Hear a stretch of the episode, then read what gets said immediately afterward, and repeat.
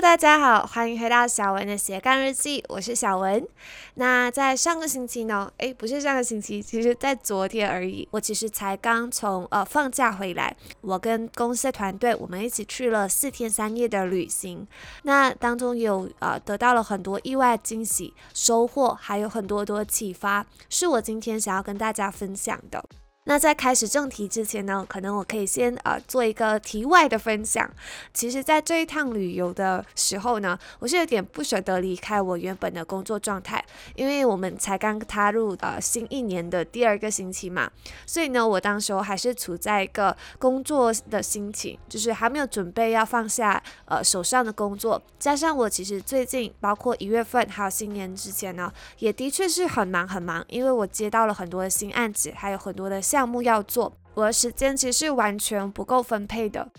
在出发前一晚啊，光是思考要不要带电脑这件事，我就纠结烦恼了很久很久。因为我的笔记型电脑它是属于比较厚重的，所以如果带过去的话呢，它可能会比较重，就比较麻烦要拿着嘛。可是如果不带的话呢，我就担心自己会后悔。当时我记得很有趣，我到机场，然后我就问了大家，然后我们是大概七个人出行吧，当中呢有一半是有带电脑，然后有一半有一些是带呃 iPad，然后像我这种呢，就是又带 iPad 又又带电脑的那种，然后另外一半呢就是完全没有带电脑的，然后我们是准备好要去玩，就去放松去休息了，所以我就觉得诶，这个现象蛮有趣的。那我不知道大家会不会跟我一样，就是呃，在明知道自己隔天要去旅行啊，或者是接下来要去旅游的时候呢，都会安排很多东西给自己做。之前呢，在以前我出我去旅行的时候呢，我都会带两三本书，然后就想说，诶，我在飞机上啊，还是呃在酒店的时候，怕自己没有事情做，怕自己太闷，然后就会带一些书去看。结果呢，回到来的时候，完全一本书都没有看到。这一次的话呢，我也是在重蹈覆辙，就是我带这个电脑过去，然后我又安排了几项任务，就是几项工作是要在那里完成的。可是呢，呃，我记得我第一天的时候是有完成啦，就是有呃剪了一半的 podcast，然后呢，可是在后面的时候啊，就发现完全不行，因为呢，我们这个旅游的行程啊是安排到很满的，而且基本上都是户外活动，好像有一天呢，我们就去了 island hopping，就是去了三个岛，就坐那个快艇。然后去了三个岛，然后去玩水啊，去跳水这种。然后下午的时候呢，又要出海去做玩这个降落伞，所以每一天就玩了两个活动。然后还有一天是更多的，就是早上的时候我们就去瀑布。去到这个瀑布啊，我们需要爬六百多层的这个阶梯，所以是用了很多体力。然后过后呢，吃了午饭，我们就去玩这个 ATV，就是玩这个重机。然后玩了一个小时之后呢，下午我们又去骑马，又再玩多一个小时。所以你看，一天就玩了很多吃体力的这种户外活动。晚上一回到酒店的时候呢，一洗完澡就真的是累到瘫在那个床上不能动了这样子。虽然我在这四天三夜，可能工作进度也是百分之十而已，就。该完成的都没有完成，可是呢，我完全不后悔，因为其实我有很多的意外的小惊喜，还有收获。那我觉得这是旅游的时候最。最完美的一个点，就是你总是在旅游过程当中啊，会收到很多意外，然后是好的启发、好的收获。这也是我喜欢旅游的一个部分。虽然我在中间没有完成工作嘛，可是呢，我就我却意外的学会了这个短视频剪辑的这个技巧。因为我其实在以前呢，我就很向往旅游，就好几年了，我就追踪很多国外 YouTuber，他们是很喜欢玩这种极限运动啊，然后喜欢玩这种户外的运动，他们每次都会拍把。把这些运动要拍成长长的视频，因为以前短视频还不是很流行嘛，所以以前都是主要是 vlog，还有呃那种三分钟、四分钟、五分钟的长视频，就 travel vlog，呃叫旅游 vlog 为主。然后我喜欢看那种，尤其是看他们怎么啊做这个 transition 啊，怎么切换画面，然后怎么去玩，怎么去呃让整个影片变得很生动，然后变得很。很很快乐、很冒险的这种感觉，所以我一直都很喜欢、很想要制作这样的影片。可是我就会迟迟没有开始。其实我在两年前去巴厘岛的时候呢，我就自己剪了一个 vlog 出来，可是没有发出，没有发布在任何的平台，就是给自己看而已。然后我就发现这个很有成就感。然后在这一次的时候，其实完全没有打算要做这样子的、这样子的视频的。可是意外的发现，诶，我们这次真的是有很多户外活动。然后因为是有好几个人。总共有七个人一起出行嘛，所以每个人都有自己的特点啊，每个人都有好玩的地方，我们就有拍了很多很多的小视频。然后在第三天的时候呢，就我就想说，诶，这么这么多视频，不如我们把它汇集成一个短短的呃六秒、十秒视频这样子，就是做一个回忆，做一个纪念。本来我一开始是打算乱乱剪，就是呃随便剪一剪就算了。可是呢，我就发现，咦，我既然要做了，那不如我做到最好吧。我就很刻意的去选了一些歌，然后呢，呃，就是剪视频的时候呢，都会专注在那个踩点，然后让这个整个呃视频呢，它呈现出来的感觉是呃，就是像我之前。看到的那些国外 YouTuber 的视频一带给我的感觉一样，就是那种冒险啊、惊险啊，然后活泼啊、刺激啊、青春的这样子的主题，所以我就啊这样子去慢慢的剪，然后过程当中呢，我越来越走心，越来越投入，就是啊一直想要把它剪到最好。然后我们开始呢，就在最后一天行程的时候，刚好是比较很多户外活动的行程，然后我就跟我的朋友就一起讨论要怎么去踩点，然后要怎么去拍摄这个画面，呈现这个画面。然后呢，我就慢慢的呃，就从他们那边呢得到了很多很多反馈，然后呢就这样子制作出了两部影片。然后意外的收获就是啊，这两部影片都呃受到我的朋友的喜欢，就我朋友都说，哎，你这样的影片呈现就是很棒，然后呈现出一种他很向往的一冒险生活。然后我就觉得很开心，所以呢，我就开始发布在其他平台，我就发布在一个叫做小红书的啊平台。那小红书这个 A P P 啊，它里面都是啊中国大陆的人在用的。然后近最近这一年吧，好像是去年的时候，很多马来西亚的华人也是在开始用这个小红书的平台了。我就觉得蛮有趣的，然后我就有啊自己创建了一个账号，有时候呢，我就在上面分享一些旅游的贴士啊，或是我介绍一些我喜欢的餐馆在上面这样子，然后我就把这个视频呢都发布在上面，结果呢就意外的这个视频啊，其中一条视频呢就爆火。有另外一条视频呢就被剪辑了，可是有一一条视频呢就爆火，在短短的二十个小时之内呢就收到了五万多次的这个播放量，然后我就觉得哇好棒，然后呢也吸引了很多很多追踪，所以我就觉得诶，这是一个蛮意外惊喜的收获，就没想过原来那么多人喜欢我这个小小的作品，而且是我第一次剪出来作品。所以就觉得很有成就感。那在未来可能我也会开始去收集，因为我一直都很喜欢户外活动嘛，我就想说要开始收集一些呃拍摄过的这些画面呢，都汇集起来，然后然后制作成这样子的类似的短视频。可是还是需要一点时间啦，因为现在呃我工作有点忙，所以那时候呢，我在我是在旅游的时候呢，趁着那种呃碎片的时间，因为我们的旅途呢其实是蛮长的，就是我们需要搭飞机啊，然后每去到一个另外一个户外活动都需要。搭船或者是搭车，就这样子利用很多很多碎片时间哦，制作出了两支短视频。所以我就觉得，诶，这次的这个呃收获蛮大的，然后也真正的有实现到了我这样的一个小小愿望，就是想要制作一个旅游的呃旅游的短视频。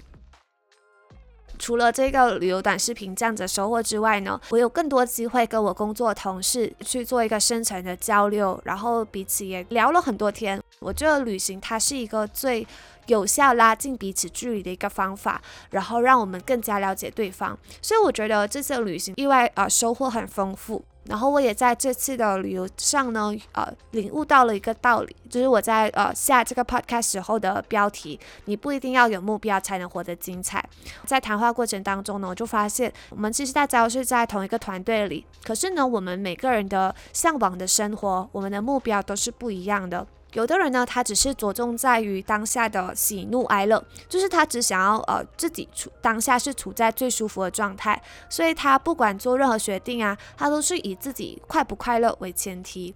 而我自己呢，是我有一个愿景，我有一个很明确的理想生活的目的地，所以我当下所做的每一个事情、每一个决定，我都是为了更接近这个理想生活状态。有的人呢，他可能是属于呃 happy go lucky 的，就是呃，他就会说，呃，他其实没有什么样的目标要达成，只要现在吃得饱、穿得暖就可以了，然后也不在乎其他的东西。所以不管你是哪一种类型的人啊，都说明了一个道理，你不一定。要很有目标，才算是活过了人生。其实我自己呢，一直都有一种非黑即白的思维，这是不是很好的啦？那怎么说是非黑即白呢？我自己会觉得，每一件事情呢，都是有是非对错的，它是没有灰色地带的，对就对，然后错就错。所以，在我接触很多这种个人成长类型的内容的时候呢，我就觉得你的人生一定要有目标，才可以摆脱这个迷茫的状态。这个目标本身啊，还对一个人的人生呢是非常非常重要的。那我衍生下来的想法就是呢，我就觉得，如果一个人他没有目标，就等于没有活过，我就为对方贴上一个迷茫、不上进这样的一个标签。尤其是在我呃接触到这个个人成长领域的时候呢，这样的想法、这样的思维呢更加严重。呃，我不知道大家有没有这样的想法。当你们第一次接触到这个个人成长类型的内容的时候呢，你们会有一种脑洞大开的感觉，突然觉得自己好像很有用，好像很有知识。比如说，你一看了《原子习惯》，你就很了解哦，习惯原来是这样子养成的；或是你看了这个呃《富爸爸穷爸爸》，你才知道哦，原来什么是资产，什么是债务。然后他说了一一些你完全之前都没有意识到点反常识的这种观点的时候呢，就觉得诶，这个人说的很。有道理，然后我要信奉这样的这样的东西，或是很像你看了那个早起的奇迹啊，你就觉得哦，我一定人一定要早起才是对的，才是高效率的人才会成功。然后当他们再把这些呃个人成长的内内容跟成功人士的例子连起来的时候呢，你就会更加深信不疑了。很像有的人会说哦，早起很重要很重要，他就会举很多例子，很像 Kobe Bryant 啊，每天都看到四点的洛杉矶，或者是 Apple。的 CEO Tim Cook 每一天都是五点起床，然后他就成了呃世界上最高薪的啊员工。还有很像 Steve Jobs 啊、Mark Zuckerberg 啊，都是几点几点起床，然后就觉得哦，我一定要早起，我才是有用的，我才是更加接近这样子的成功人士的。可是啊，这些呢都在我跟我的同事谈话的时候呢，我发现我这样子的观念呢有一个严重的漏洞，因为其实没有一个特定的既定的。每个人都一定要遵守的生活模式，每个人追求的东西都不一样，呃，不一定说你一定要有目标，你才是一个上进的人。呃，说到底，你的人生是你自己的嘛，你怎么做选择是你自己的事情，然后它跟其他人都无关。你今天追寻想要有目标生活，那你不能把这个想法套在别人的身上。强制的逼逼迫别人，就是要跟你一样，呃，要有目标才算是好的人，才算是有愿景的人。那我自己之前呢，也是因为有这样子的想法，结束了很多段的关系。之前呢，我一直都没有办法接受别人说自己没有目标，可是这一次我不知道为什么就很，我就接受了，我就觉得，诶，其实这样子的生活也是一种生活啊，它。没有说呃哪一种生活才是最好的，没有说你一定要怎么过才是一个精彩的人生。只要你自己开心，只要你能感受当下，活在当下呢，就就很好了。而且其实我发现啊，你一直追寻目标呢，它会引发一种焦虑感，尤其是你在逛这个社交媒体啊。看到其他的朋友或是其他人都有很清晰、很明确的目标，还有他的人生方向。每一天呢，他们都会表现出自己是正在追寻，呃，很努力的在追寻这样的一个目标。所以你就会感觉出，哎，我自己好像不如人，好像没有比别人好，难怪我自己会没有成功。然后就会进入一个比较不好的负面的情绪的这种呃循环。可是其实啊，每一个人，即使他的表面在呃光鲜亮丽，他再成功都好，他的内心呢都和你一样，他们也是迷茫的，他们也是不确定现在自己走的这条路是不是正确的。尤其是那些创业的老板，可能他们看起来很很轻松，好像不用为了钱工作，好像已经财富自由了。可是他们同时也面临着很多不确定性，他们也会有很多不安全感，好像他们不知道下一个月生意会不会不好，下一个五年团队这公司还能不能继续经营下去。所以我要表达的是呢，大家都一样。即使你看到其他人有很清晰的目标，看到他们表面上呈现上是这样子，可是你永远都不知道他们内心的挣扎。其实我有接触过很多这样子的人，我就发现其实大家都是一样的，大家内心呢都会有不安全感，也会迷茫。所以如果你现在处于这样子的迷茫啊，然后很不安全感，然后觉得自己很差劲的这样的状态呢，我希望你可以了解到，每个人都是这样子，然后每个人都曾经经历过这这样的一段挣扎。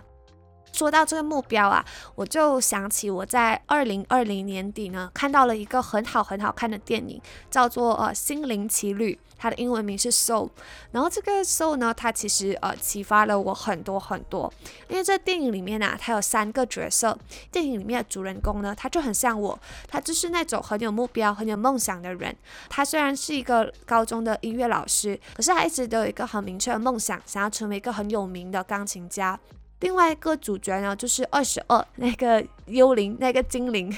它代表的呢，就是他是那种很迷茫的人，然后他完全不知道什么是生活的意义的。电影当中呢，有。一个角色是理发师，他就是代表的是第三种人，他有梦想，可是呢，他却屈服于现实的人。因为这个理发师啊，他其实他曾经的梦想呢是当一位兽医的，可是因为在现实生活面前呢，他就没有办法负担那些学费，然后他也没有办法考上那个学校，因为为了的生活嘛，所以要必须要呃赚钱，他就当了一名理发师。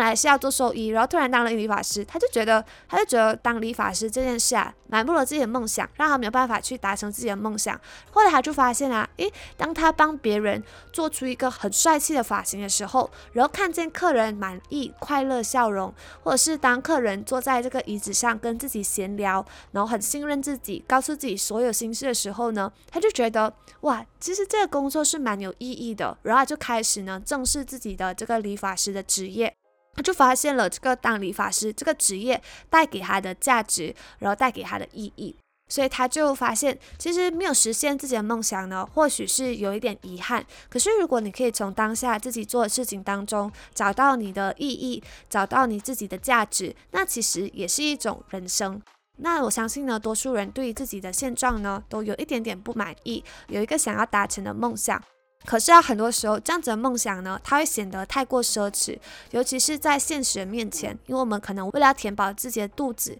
为了要有地方住，就需要不断的去工作赚钱。可能会有人感觉说自己正在做这个正职工作呢，呃，埋没自己的梦想，阻碍了自己实现梦想。其实啊，你要想个问题，就是说，我我告诉你，你的梦想是没有被实现一天，你会选择怎么过呢？你会选择很不快乐、很不甘心的去度过这一生，还是你想要从容的面对现在的生活，然后很快乐的感受当下，活在当下呢？其实这世界上呢，每个人都有梦想，每个人都很努力。像我自己，我其实我从小到大呢，都一直很想要成为那个最闪耀的星星。然后因为可能我比较好胜嘛，可是呢，渐渐长大出社会之后呢，我就发现啊，其实呃很多事情我都会很力不从心。即使我在努力呢，有些事情就是我无法胜任。有些机遇，有些运气呢，也是我无法掌控的。所以，如果我们一直去呃对自己施加很多很多压力，然后一直去逼迫自己一定要成为最好的，一定要成为最棒的，一定要成为上进的人的话呢，你会感到很焦虑，然后你的生活呢也会越来越不开心。这样子的话呢，你损失会更加惨重，因为你就度过了一段很不快乐，然后也没有什么成就的人生。所以，我在这两年呢，我就开始正视自己的平凡。我就了解到，其实当然正视自己的平凡，也不是说就啊躺平，然后什么都不做，什么都不去成长，而是去从平凡生活当中呢，找到这个意义，找到这个快乐，然后去用心的感受，还有用心的体会当下快乐这样子。印象最深刻就是在电影里呢，就有提到一个关于一条鱼的故事。这小鱼啊，它就游到一条老鱼的旁边，他就说：“我要找到他们称之为海洋的东西。”然后这老鱼就问：“海洋？你现在就在海洋里呀？”然后小鱼就说：“这是海洋吗？这是水呀！我想要的是海洋。”我在两年前听到这个故事的时候呢，就引发了我的深思。我其实就好像这一条小鱼这样子，一直在追寻这个终点的理想生活状态，可是没有去想到，目前的我已经是处在那个理想生活状态了。所以我觉得没有目标是不可怕的，没有目标也不代表你不上进。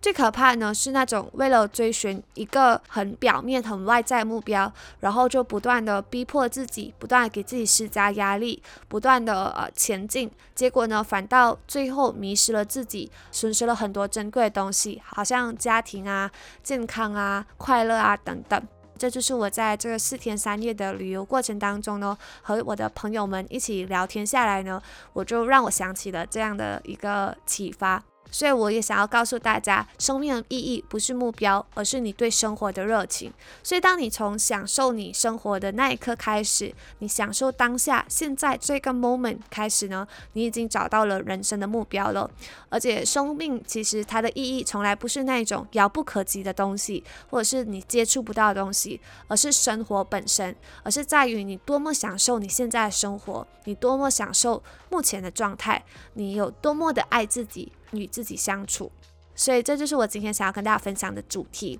如果你没有看过这电影的话呢，我非常非常推荐你去看，叫做《心灵奇旅》。因为打算在接下来周末呢，再重回去看这部电影，因为每一次看这部电影啊，真的是感受很深，然后呃很大的收获这样子。